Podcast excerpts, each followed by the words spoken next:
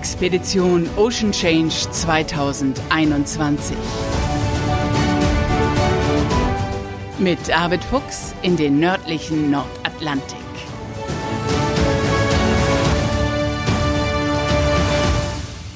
Moin und herzlich willkommen zur 19. Folge unseres Podcasts Expedition Ocean Change. Hier ist Bärbel Feening und Arvid Fuchs, der ist ja wieder in Deutschland zurück, darum drehte sich ja alles in der letzten Folge. Ja, und trotzdem hatten wir jetzt tatsächlich richtig Schwierigkeiten, uns zu erreichen und einen neuen Termin für eine Podcast-Aufzeichnung zu machen. Und heute Nachmittag war ich auf der A7 unterwegs und wir telefonierten miteinander und dann habe ich gesagt, Arvid, ich habe alles im Kofferraum. Soll ich nicht einfach spontan bei dir vorbeikommen und wir zeichnen eine Podcast-Folge auf?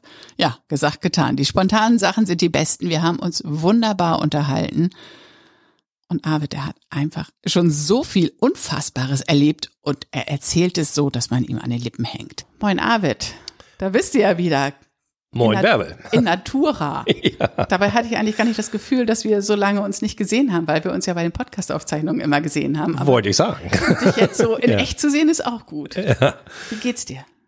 Ach, mir geht's gut. Also äh, es ist auch wieder gut, einfach mal hier zu Hause zu sein und äh, hier ist man irgendwie im wahrsten Sinne des Wortes ja auch geerdet und äh, ja, umgibt sich eben halt auch mit den Dingen, die ja, die einem lieb und wichtig sind und man trifft wieder Menschen, die man lange nicht gesehen hat und äh, insofern ich freue mich auf die Arbeit hier. Also insofern alles im grünen Bereich, alles gut. Bist du jetzt viel unterwegs? Also wir hatten jetzt ja ein bisschen Schwierigkeiten, uns zu verabreden und haben uns jetzt gerade ganz spontan getroffen. Ist das jetzt so, dass du erstmal ein bisschen was nachholen musst?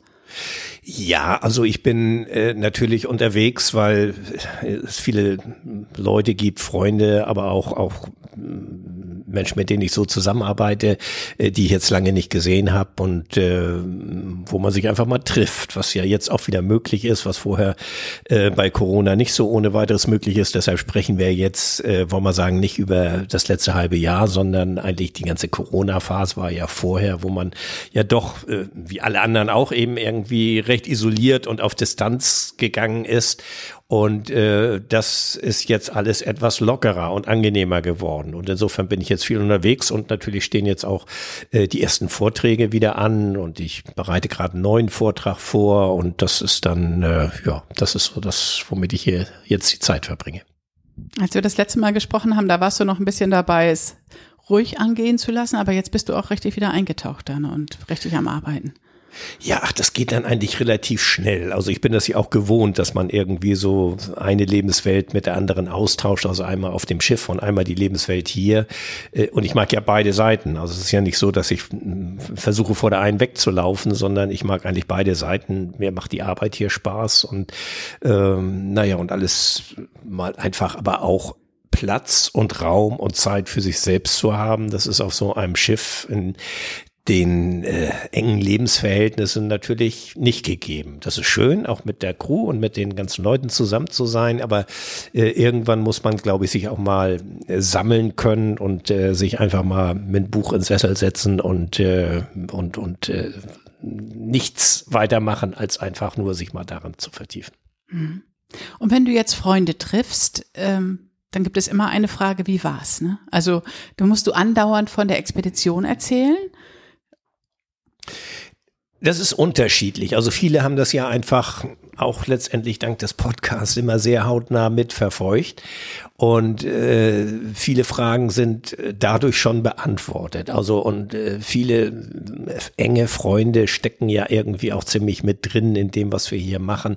Also das heißt, wenn man sich da trifft, dann redet man natürlich irgendwie schon darüber, aber das ist jetzt nicht so, dass äh, das tief Luft geholt wird und sagt, nun erzähl mal, wie war's denn? Also äh, das passiert eigentlich nicht. Also das äh, passiert eigentlich eher, wenn man äh, so Menschen jetzt trifft irgendwie auf einem Vortrag oder so, die natürlich Fragen haben, die äh, die Gelegenheit dann irgendwie gerne ergreifen möchten, auch mal das persönlich von einem zu hören, äh, was einen bewegt hat, wie wie es war und äh, so. Aber nein, hier so im, im Freundeskreis ist das eigentlich äh, ganz locker. Man unterhält sich über alles Mögliche. Habt ihr auch noch andere Themen und erstmal Ja. wieder ankommen wahrscheinlich. Weißt du deine, wie viel der Expedition das war? Nee, ich bin eigentlich auch nicht so der Sammler und Jäger, der jetzt irgendwie so Buch führt über, über die Expedition. Einige Expeditionen haben ja auch Jahre gedauert. Also zum Beispiel diese Icewalk-Expedition hat, äh, nicht Icewalk, Ice Sail-Expedition hat fünf Jahre gedauert. Das Schiff hat ja immer irgendwo überwintert und mit Unterbrechung, aber ich habe das immer als eine Expedition gezählt und nicht als fünf einzelne Expeditionen, obwohl es das im Grunde genommen gewesen wäre. Also ich kann es nicht sagen, aber so meine erste richtige Expedition, die war schon 1977. Also das war so eine Wildwasserexpedition im Nordosten Kanadas mit zwei Freunden zusammen. Wie alt warst du da? Äh, auch da war ich so so Mitte 20 und äh, ich war äh, bin ja vorher zur See gefahren, also nach der Schule habe ich so eine Ausbildung bei der Handelsmarine gemacht auf diesen richtig klassischen Frachtschiffen, Stückgut, Schwergut mit eigenem Ladegeschirr, sowas, was man heute eigentlich kaum noch sieht. Also Containerfahrt gab es damals in dem Sinne noch nicht. Das kam so gerade auf und äh, so darüber habe ich mir meine Selbstständigkeit letztendlich auch irgendwie erwirtschaftet. Ich hatte eine Ausbildung und äh, verdiente Geld und konnte mir damit auch so die ersten Expeditionen leisten, äh, eben diese nach Labrador, so haben wir es damals genannt, das war 1977.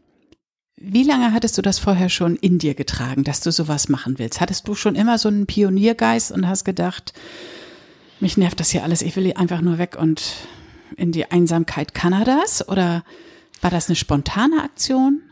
Also es war nicht die Überlegung, mich nervt das hier alles und ich möchte hier raus, sondern ich wollte nie aussteigen. Also ich habe äh, das Leben hier immer genossen. Ich habe auch das Glück gehabt, wirklich in einem sehr liberalen Elternhaus groß zu werden, wo man mich hat machen lassen, wohl Verantwortungsgefühl irgendwie vermittelt und all das, was irgendwie zur Erziehung auch mit dazugehört. Aber man hat mich nicht gegängelt und ich bin ein lausiger Schüler gewesen und, und selbst wenn der eine oder andere blaue Brief damals mal zu Hause eintrudelte, äh, dann hat man das schon mit ernster Miene irgendwie verhandelt und so. Aber, äh, aber hat, mein Vater hat damals immer gesagt, der sehr früh verstorben ist, äh, lass ihn Mann. Also das, was er jetzt erle äh, erlebt, das äh, wird er später nie wieder erleben können in dieser Art und Weise. Und man muss vielleicht die Generation meiner Eltern auch sehen, das ist eine Kriegsgeneration gewesen, die ja um ihre Jugend betrogen worden sind, einfach weil sie, weil es Krieg war. Und äh, ich glaube, aus dieser Überlegung heraus haben meine Eltern eben sehr viel Wert darauf gelegt, dass ich habe zwei ältere Schwestern, dass meine Schwestern und ich früh auch rausgingen, äh, auch über die, den persönlichen Tellerrand hinwegblickten, also als Austauschschüler in, in Frankreich, in England damals schon waren. Und ähm, eben halt auch äh, die Neugierde und die Freude am Unbekannten, an anderen Kulturen, an anderen Ländern, dass das nun bei mir so in diese Richtung schlug, äh, das haben die natürlich natürlich auch nicht vorhergesehen, aber äh, sie haben mich nie versucht, irgendwie von diesem Lebensweg abzubringen. Und das ist etwas, was mich äh, auch sehr ähm, an meine Eltern gebunden hat, emotional. Also ich habe äh, diese Entscheidung, mich so heranwachsen zu lassen, wie ich das gerne wollte, äh, immer sehr gewertschätzt. Und äh, das hat uns sehr nahe gebracht. Wie war das denn damals 1975, 76, 77, als ihr diese erste Expedition vorbereitet habt. Was waren das für Freunde, mit denen du unterwegs warst? Ja, also das, äh, der eine davon, das ist äh, der Peter Hasenjäger, der äh, nach wie vor ein sehr, sehr enger Freund von mir ist. Äh, mit dem hatte ich vorher schon zur Schulzeit, wir sind zur Schule gegangen und haben schon so die ersten VW-Busreisen während der Schulzeit unternommen, bis äh, an die syrische Grenze heran. Und das war schon Mitte der 70er Jahre, das war wirklich ein Abenteuer, weil damals fuhr kein Mensch irgendwie in die Türkei oder sowas äh, in, in Urlaub, schon gar nicht dort unten in diese Region. Also wann das anfing, kann ich nicht sagen. Und ich weiß, dass man diese Frage auch äh, meiner Mutter häufig gestellt hat. Dann fing das denn bei ihm an und ich hatte mir auch gesagt, das kann ich nicht beantworten. Das war immer so. Ich war immer jemand, der Spaß am Leben draußen hatte, der äh, natürlich auch das Abenteuer geliebt hat, der äh, mit Kalmai und Lederstrumpf groß geworden ist und äh, in den heimischen Wäldern und Wiesen äh, unterwegs war. Äh, ich habe immer eine lebhafte Fantasie gehabt und ich habe immer aber auch so diesen Hang zu Büchern gehabt. Wir sind ohne Fernseher groß geworden, äh, haben aber sehr viele Bücher gehabt und da habe ich eben viel gelesen und eben halt auch diese Expeditionsberichte Reiseberichte äh, von den von den Polarexpeditionen und ja, so äh, habe ich mir damals als als Junge gesagt, wenn du groß bist, machst du das eben auch. Und äh, irgendwie bin ich diesbezüglich nie erwachsen geworden, sondern habe das dann einfach äh, wirklich auch konsequent umgesetzt. Das war, das hört sich jetzt so pragmatisch an und so einfach, so einfach war das aber gar nicht. Das will ich gerne einräumen, denn solange man jung ist und heranwächst, wird sowas von den Erwachsenen als eine jugendliche Spinnerei irgendwie toleriert. Aber in dem Moment, wo man in, ins Erwachsenealter eintritt, wird erwartet, dass man so tickt wie der Rest der Gesellschaft auch. Und wenn da jemand kommt, der sagt, ich will aber was ganz anderes mit meinem Leben machen, dann wird das oft so als Provokation verstanden oder als Spinnerei. Und ähm, wie ich, ich habe mir damals gesagt, also wenn du wirklich all diese Träume umsetzen willst, dann musst du es jetzt machen als als als junger Mann und nicht erst, wenn du pensioniert bist, dann bist du nämlich zu alt dafür.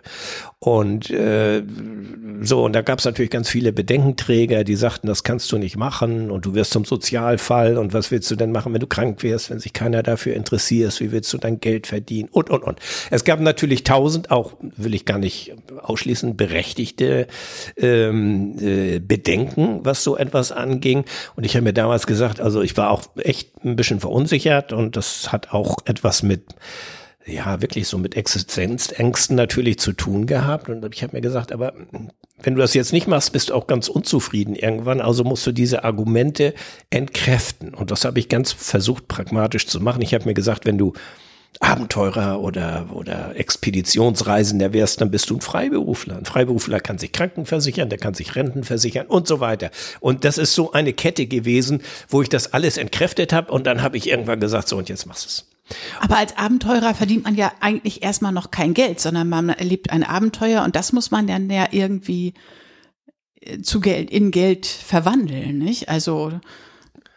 Ich habe am Anfang überhaupt kein Geld gehabt. Nicht? Also ich du hab, hast deinen Job gekündigt. Nein, ich habe äh, nach der Schule bin ich angefangen äh, bei der äh, Handelsmarine, also bei der Frachtschifffahrt, eine Ausbildung zu machen. Und bin dann auf Frachtschiffen gefahren und äh, habe das äh, mehrere Jahre auch gemacht und habe für meine damaligen Verhältnisse ganz gut verdient. Und diese erste Expedition, die Labrador-Expedition, habe ich mir quasi über meine Ersparnisse von der äh, von der Seefahrt äh, finanziert. Und das war ja damals ja auch alles noch nicht so ganz so teuer wie wie die aufwendigeren Projekte nachher, aber dann äh, hab, war 1977 war die Labrador-Expedition Expedition, diese Kanada-Expedition. Ein Jahr später sind wir dann schon nach Borneo gefahren, nach Kalimantan. Äh, das war damals auch äh, wirklich ganz weit weg von jeglichem äh, Interessensbereich, was Tourismus angeht. Äh, es waren auch schwierige, auch auch gefährliche Expeditionen und äh, so und das hat mich dann aber so ausgefüllt, dass ich auch gesagt habe, so jetzt machst du es ganz. Also ich hatte damals studiert, Schiffsbetriebstechnik studiert in in Flensburg äh, und habe das auch bis zur Zwischenprüfung gemacht, aber habe dann damit aufgehört, weil ich dann das, was ich machen wollte, ganz machen wollte. Und ich habe dann natürlich auch angefangen zu publizieren, habe erste Vorträge gehalten und Dia-Vorträge, wie man das früher machte. Oder? Genau, Dia-Vorträge und äh, da gab's auch damals ganz lustig äh, einen ersten Film, der beim NDR gelaufen ist. Echt? Äh, über die Labrador-Reise in Super 8 Schmalfilm gedreht. Habt ihr da ein Kamerateam mitgehabt, gleich bei Nein, der ersten hab, Expedition oder hast du selbst gedreht? Das haben wir selbst gedreht. Nein, ihr habt selbst gedreht und der NDR hat das ausgestrahlt. Ja. Und ging heute gar nicht mehr. Nee, nee, das wäre heute sicherlich auch, wollen wir sagen, das war auch ein anderes Qualitätsniveau, als man es heute gewohnt ist. Äh, aber es war natürlich es hat wirklich ein, ein Charme gehabt, weil es authentisch war. Nicht? Also mhm. weil es gab ja auch noch nicht so die, wenn man sieht, womit wir unterwegs gewesen sind. Wir haben wenig Geld gehabt, wir haben uns in so, das gab's damals so Army-Shops, wo man so Secondhand-Klamotten kaufen konnte. Äh, so und das, das war natürlich äh, alles völlig ungeeignet im Grunde genommen für das, was wir vorhatten. Aber es war das Einzige, was wir hatten und damit waren wir zufrieden. Also auch so dieser gelebte Minimalismus und mit wie wenig man wirklich trotzdem irgendwie irgendwie zufrieden und glücklich sein kann, äh, das war auch eine gute Schule. Also ich habe da immer auch viel draus gelernt aus, aus diesen Projekten. Und wie habt ihr eure Route geplant? Habt ihr euch da treiben lassen? Oder ich meine natürlich, es gab Bücher, man konnte sich informieren, aber es gab ja kein Internet und es war weitaus schwieriger, konkrete Informationen zu kriegen. Es war extrem schwierig, gerade über diese Region. Also wir sprechen vom Jahr 77. Äh, es gab Fliegerkarten im Maßstab 1 zu 500.000. Das ist äh, ansonsten für die Wildnis eigentlich völlig äh, ungeeignet. Und wir wollten zwei Flüsse paddeln, worüber es Berichte gab. Äh, einen Bericht gab, der äh, ja eben sehr abenteuerlich klang. Und wir gesagt haben, das möchten wir gerne machen. Und dann haben wir uns einfliegen lassen, haben uns von Indianern, haben wir uns zwei Kanus gekauft, so richtig aus, aus Wie Holz. habt ihr denn die Indianer getroffen? Wir sind Also da hingefahren und haben sie angesprochen. Und was sagen die denn, wenn da zwei weiße No. Deutsche vor ihnen stehen? Ja, das waren, die haben sich äh, überlegt, dass sie gerne eins ihrer Boote verkaufen wollten, um ein bisschen Geld zu haben. Und das war denen dann relativ egal. Wenn man dann da ist, dann, ja, dann kann man sich mit denen unterhalten. Und dann haben wir diese, diese Kanus gekauft und haben die ein bisschen aufgeflitzt und äh, haben uns dann mit Was einem heißt denn aufgeflippt? Naja, gemalt, so dass sie, dass sie wasserdicht waren, denn die waren vorher nicht mehr richtig wasserdicht und natürlich überhaupt nicht fürs Wildwasser geeignet. Aber das war alles, was wir hatten und was es dort gab. Und dann sind wir damit, äh, ich glaube, rund 700 Kilometer, zwei Flüsse runtergefahren in zwei Monaten und äh, sind dann ohne Funk, ohne Verbindung zur Außenwelt, ohne irgendetwas anderes. Habe ich gerade gedacht, ohne WhatsApp, ohne unsere Podcast-App, ohne irgendetwas. Nicht? Na, der Minimalismus ging noch viel weiter. Also nicht nur, dass wir gar keine Kommunikationsmöglichkeiten hatten. Wir hatten auch kein Zelt dabei. Wir haben also immer uns eine Unterkunft gebaut. Wir hatten auch keinen Kocher dabei und wir haben aus dem Land gelebt. Wir hatten nur Mehl dabei, womit wir uns so eine Art Bennock nennt sich das, so ein Trapperbrot gebacken haben. Über dem offenen Feuer. Mit und Mehl man muss und Wasser, oder wie? ja, Mehl und Wasser. Und ansonsten haben wir Beeren gesammelt, geangelt und mal äh, eine Ente oder eine Gans äh, geschossen und davon haben wir gelebt. Aber das ist ja richtig abenteuerlich. Das war spannend, ja.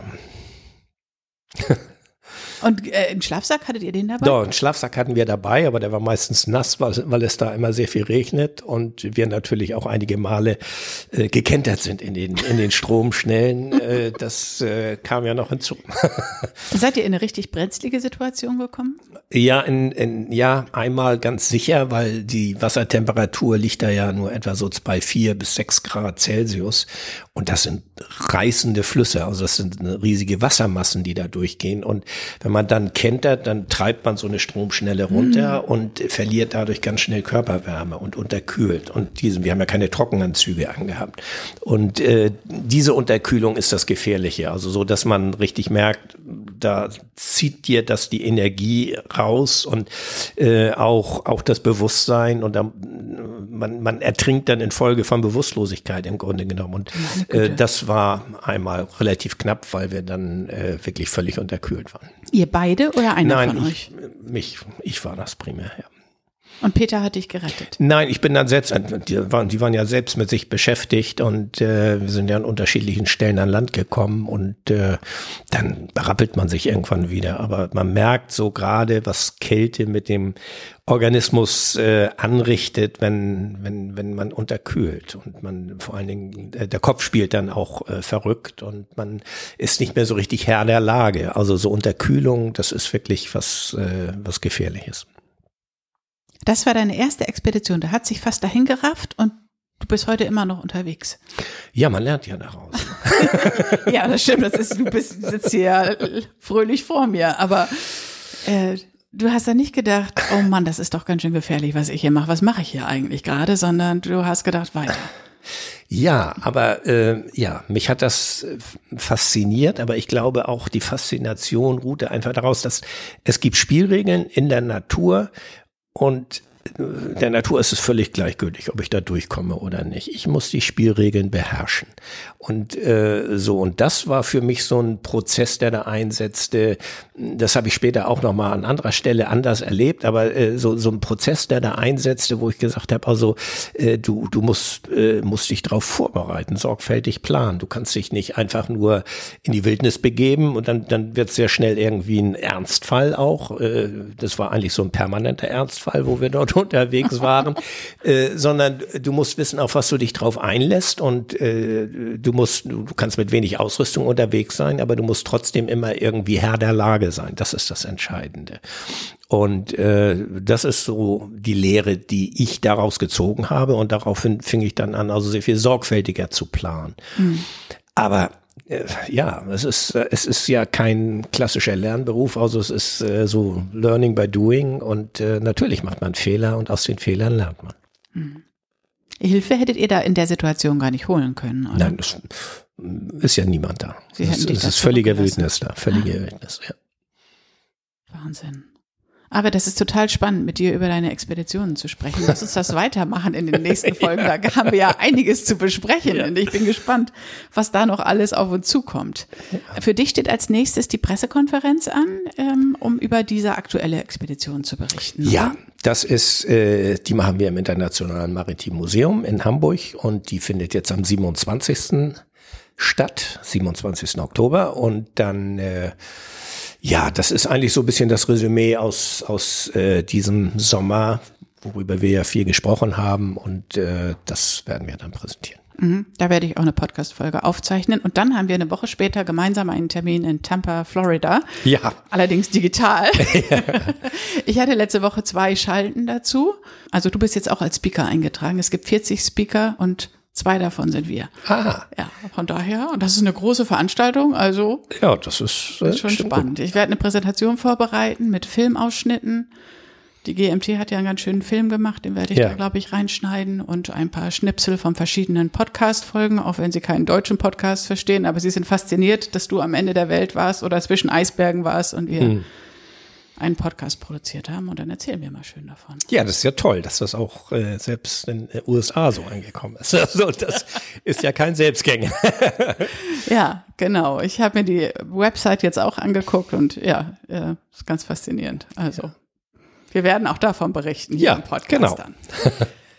Ja, und was steht für dich jetzt an in den nächsten Tagen? Also hast du jetzt schon die ersten Vorträge oder? Ja, ich äh, bereite jetzt also gerade einen ganz neuen Vortrag vor, der äh, so ein bisschen Rückblick auf äh, ja so 40 Jahre Arktis-Erfahrung äh, geht und äh, das ist ja auch ein ganz spannendes Thema, gerade im Hinblick auf die Veränderung knüpft natürlich gerade auch an dieses Ocean Change Projekt an, was was sich eben halt alles verändert. Ähm, nächste Woche bin ich unterwegs mit Vorträgen und äh, habe einiges jetzt einfach auf dem Zettel. Gibt es schon irgendwie Fernsehtermine, die wir hier ankündigen können? Weil das würde unsere Podcast-Hörer ja bestimmt auch interessieren. Also hast du schon irgendwie, weiß ich nicht, wenn du auf dem roten Sofa sitzt oder bei Markus Land sitzt oder sonst irgendwo, dann sollten wir das hier auch immer kurz erwähnen. Ja, nee, momentan gibt's noch keine festen Termine, die wir so nennen könnten, jedenfalls. Gut, okay. Ja.